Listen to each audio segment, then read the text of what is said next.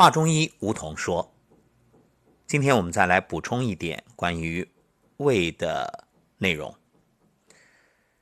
脾胃是后天之本，这个大家都知道。那么脾和胃啊，它们其实是两个独立的器官，只不过呢关系非常亲密。我们打个比方啊，胃就像是粮仓，而脾则是运输公司。我们吃下去的食物啊，先由胃初步研磨消化。”再由脾进行进一步的消化，取精华去糟粕，将食物中的水谷精微，也就是营养物质转运到全身。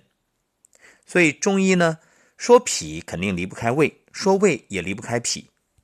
虽然各自独立，脾胃却是整体概念，包括整个消化系统。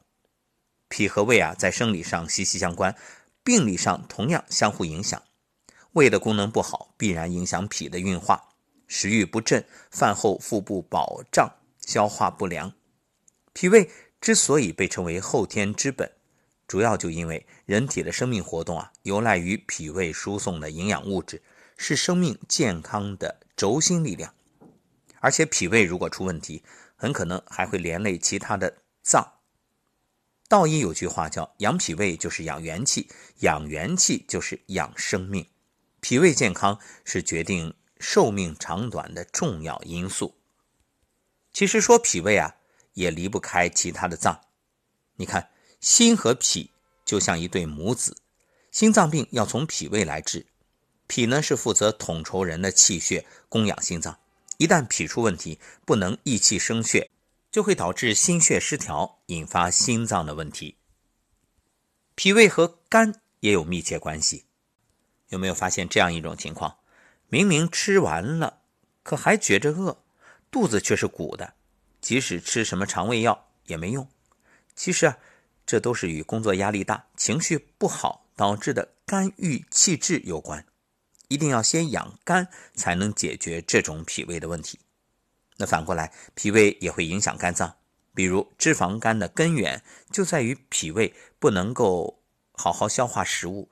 使垃圾处理困难，都堆积在肝脏里，影响肝的供血和其他功能。脾胃和肺同样有关联。脾胃如果虚啊，先影响的就是肺。肺就像宰相，专门辅佐心脏这个君主。肺呢，通过管理体内的气，协助心脏治理全身。而肺气的盛衰取决于脾胃的强弱。脾胃虚的人，往往肺气也虚。容易患感冒，还有其他的呼吸系统疾病。脾虚，肾也虚。人的精力充沛，肾气就充足。肾的精气强弱，还和人的脾胃是否健康，能不能提供充足的营养滋养肾脏有关。所以，长期脾虚就会导致肾虚，表现为心里烦热、容易盗汗，或者畏寒怕冷、手足冰凉等等。那么，究竟怎么养胃呢？其实最重要的。不要暴饮暴食，不要吃那些肥甘厚腻，像酸辣、油炸、干硬或者粘性大、生冷的食物啊，要尽量避免。小米粥、南瓜粥这样的，脾胃呢特别喜欢。还有像素食杂粮粥，啊，这也是胃特别乐意接受的。